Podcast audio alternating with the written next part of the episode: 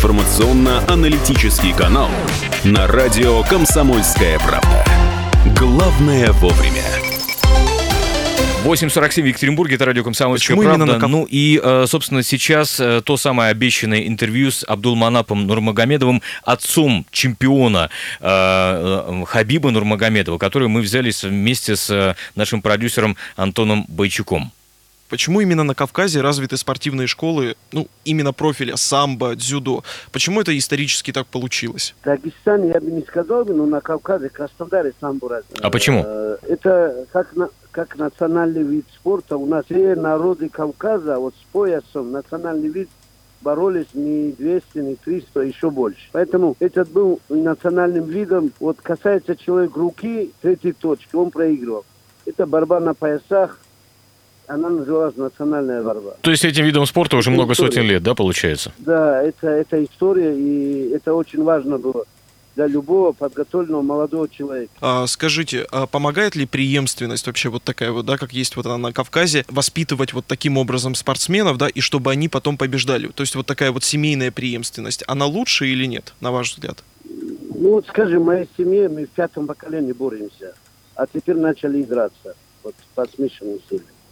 Ну это э, не первый же результат, который, допустим, связан с нами. Вот у меня был младший брат, чемпион Европы и мира по самбо. Поэтому, значит, и есть врожденные качества, есть приобретенные. Ну, мне кажется, больше все-таки врожденные качества помогают стать на путь, на который он хотел бы. Кому-то дано это, а кому-то нет.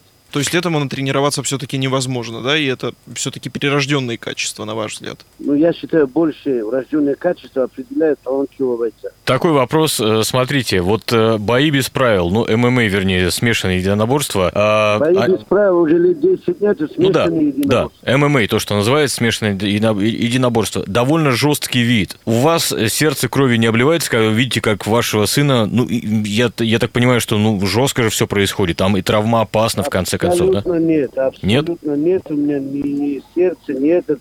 Меня трогает одна вещь. Ответственность перед нашими миллионами болельщиков. Раз они нам верят, мы хотим выиграть. Вот. А остальное абсолютно меня не волнует. Это обычная работа. Просто издержки работы такие получаются, да? Да, да.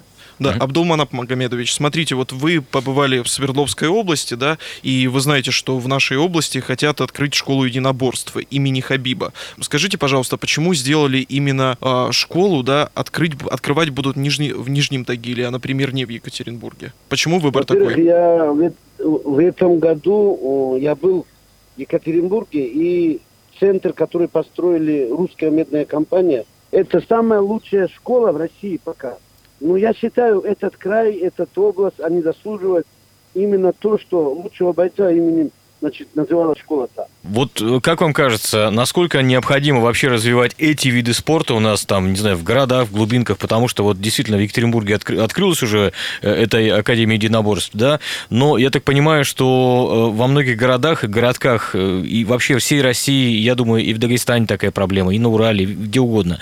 А, Таких условий для тренировок нет. Что делать? Тренироваться, ну, не знаю, там просто во дворах? Нет, тренироваться олимпийскими видами спорта. Для начала хотя бы 5-7 лет. Это должно быть дзюдо, это должно быть греко-римское, это должно быть вольное, тэквондо, ну, олимпийскими видами. А потом нужно делать выбор. Кто хочет профи выступать, тут выбирает смешанный единоборство. Мы говорим все-таки про тренировки и так далее, да, вот про преемственность мы поговорили. А расскажите, как вы Хабиба в детстве тренировали? Хабиб, уже Хабиб начал на татами. У меня на первом этаже был зал 10 на 6. К пяти годам он уже делал все упражнения, необходимые общеразвивающие упражнения, переходы, забегания, значит, выседы. Очень много разных технических вещей, которым учат, скажем, 10-12 лет детей.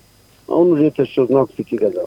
Да, смотрите, вопрос-то в таком случае такой, потому что э, талантливых бойцов много, ну, как и в любом виде спорта, я думаю, талантливых спортсменов много, но чемпионами становятся единицы. Вот э, как бы вы сказали, в чем ваш секрет? Как воспитать чемпиона? и летом, и пораньше, чем остальных. Я его часто со взрослыми чемпионами мира, чемпионами страны брал его на сборы. Мгм. Он начал чуть раньше, скажем, на 3-5 лет, чем его сверстники, работать со сборным составом. Уже к тем годам, скажем, юношеской сборной, молодежной сборной, он уже был почти готов ко всем нагрузкам, которые выдерживают уже взрослые. Поэтому в этом плане у него было преимущество – потому что я его держал все время, летнее время на сборах сотрудников. Знаете, в, во многих видах спорта, когда человек добивается каких-то высот, дальше идти становится все сложнее и сложнее. Это знаете, как на Эверест карабкаться, наверное, на очень высокую гору. А не было у Хабиба желания, может быть, и у вас в том числе, в какой-то момент, знаете, взять, плюнуть на все и отказаться от этого вида спорта? Ну, это, конечно, сплошь и рядом. Ну, вот э, лучшие годы для спортсмена для высших спортивных достижений это 26-28 лет. Именно это время у него было пять травм.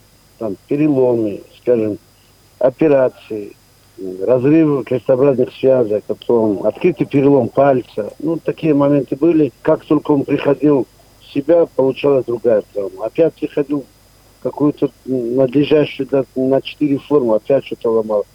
Ну и это время, это были тяжелые времена, это без средств лечишься, лечишься, нету средств, двигаться дальше, развиваться, а это профессиональный спорт, где за кем нужно оплатить, где же лечение и реабилитацию нужно платить. Ну и на то время все-таки выкарабкались. Я попросил еще один раз попробовать. Ну и получилось дальше. А как воспитать чемпиона, если денег вот, ну, нету? Вот вы знаете, много талантливых, опять же, бывает пацанов там, не знаю, в каких-то городках небольших, ну, нету у их родителей возможности как-то финансировать, ну, занятия тем или иным видом спорта. Что делать? Что бы вы посоветовали? Мне всегда помогал, вот, скажем, покойный Таджир Хуевич из Пая Маракая, а спортивный интернат имени Базаргана. В этом плане мне повезло. Молодых я устраивал в спортивный интернат Базаргану а этим находился лицо на сборы ездить через этих людей. Ну и мои ребята как-то получили поддержку, это тоже очень сыграло большую роль. С нами работало очень много хороших тренеров дагестанцев. Не только там, по одному виду, там, самбо, дзюдо, вольная борьба, боксе. Помогали нам, все хотели помочь, и я считаю, что это не одно моя работа, а работа наших лучших специалистов Республики Дагестан. Вернемся к Хабибу, да. Что вы чувствовали в тот момент, когда он победил, да, все-таки? Ведь вас не было рядом. Вот расскажите про свои чувства в тот момент. Честно говоря, перед тем, как бой будет, у меня было давление 240. Можно представить? Да. Я не могу. Пришла скорая, пошла скорая, мне кололи уколы там, внутривенные, давали пить целые стаканы воды там с лимоном, таблетки и так далее. Но они сказали, тебе нельзя вставать и нужно в больницу. Ну а через пять минут был там Бойховик. Я говорю, она меняется или нет вообще мое давление? Они говорят, чуть-чуть понизилось. Значит, дальше будет понижаться, спасибо. Я был прикреплен каким-то датчиком, этим, проводами, тогда снял их и пошел смотреть. А уже после непосредственно боя, когда yeah. Хабиб победил? Первых минут он начал делать то, что мы готовили. Я, мне кажется, с каждым разом успокаивался все больше и больше когда наш проходил план. А когда он вышел за спину, все раунде, я сказал, все, приехал парень. Смотрите, после боя, после одного из боев были, вы знаете, провокации, там эти самые крики из зала, и вообще очень, очень неприятная ситуация. Как вы к этому отнеслись, и как вы, э, что вы сказали Хабибу? Ну, скажем так, ну, там же было все неоднозначно. Конечно. Он перелетел, перелетел через через октагон. Этого мы не планировали. Ну, видимо, все-таки вот э, во время боя, если вы заметили, там секундат стал с места, чего нельзя было вообще допускать, и охране, и никому. Он говорил, ну ты же сказал, как мужчина, будешь один раунд драться в стойке. Вот мужчина, вставай, подери, вставай. Его оскорбляли все время вокруг.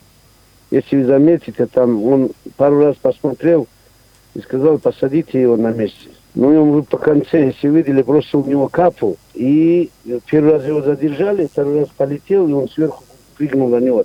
Ну, Хабиб подрался в третьем раунде стойки. Он обещал один раунд провести чисто в стойке. Провел он его. Я обещал уронить его, уронили мы его. Ну и самый главный момент этого боя, я считаю, нельзя было его ронять э, нокаутом. Нельзя было, чтобы он заснул. Надо было, чтобы он сдался. Вот что важно было для нас, чтобы э, мы же говорили, что он сдается, он слабый и так далее. Мы его заставили сдаться, вот это был главный момент боя. После боя, как вот он завершился и так далее, да, вернули только один миллион долларов из положенных то ли двух, то ли четырех, кто по-разному пишет. Вы рассчитываете, что гонорар все-таки заплатят? Нет, Заплатили? 2 миллиона были, послушайте, 2 миллиона были гарантированы, а еще не было до конца посчитано с PPV, сколько он должен был получить. Это, во-первых, самая большая продажа PPV вообще в истории UFC. Не объявлена сумма, ничего не вернули.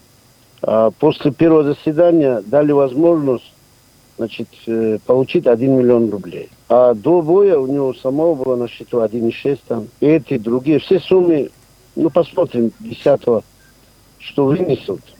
Факты мы не хотим комментарий, Мгм. Пока Мгм. у них не будет решения. А насколько это самого Хабиба расстроило? Ну, как говорится, за счет денег он никогда не расстраивается. Он говорит, это такое, приходящее, уходящее. Мгм. А на ваш взгляд, может э, гонорары Хабиба подняться после этого? После боя и выигрыша? Ну, они, они, мне кажется, и так поднялись. А насколько, если не секрет? Ну вот представьте себе, за 35 месяцев Хабибом встречается 5 президентов и 7 глав региона. Есть другой спортсмен, который встретился с пятью главами и 7 руководителями региона.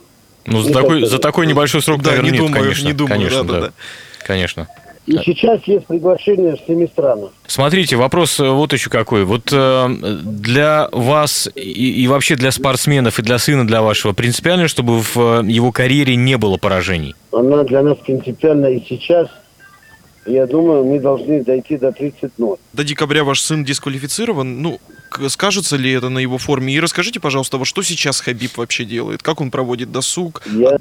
Хабиб сейчас находится на Малом Хаджи с мамой, супругой, с родственниками. Ну, целая семья наша там. А я по вопросам строительства и нашей базы нахожусь в Москве. Какие дальнейшие бои мы можем ждать от Хабиба? С кем? Ну, я бы хотел, чтобы он подрался с Фергусоном, Жорж Сен-Пьером, Мейвезером. Про Мейвезера говорили разное, да, и сам Хабиб написал в Инстаграме о том, что он хотел подраться, но вот эксперты, журналисты говорят абсолютно разные вещи, что этот бой все-таки в Лужниках, он ну, не может состояться. Ну вот я лично вам говорю, для, для вас должно быть главное то, что я говорю, а не то, что слышали. Я вам говорю, нам хочется драться с Мейвезером. Но точно так же нам хочется, чтобы он второй бой подрался по ММА. Мы же выходим по боксу. Пусть выйдете по ММА.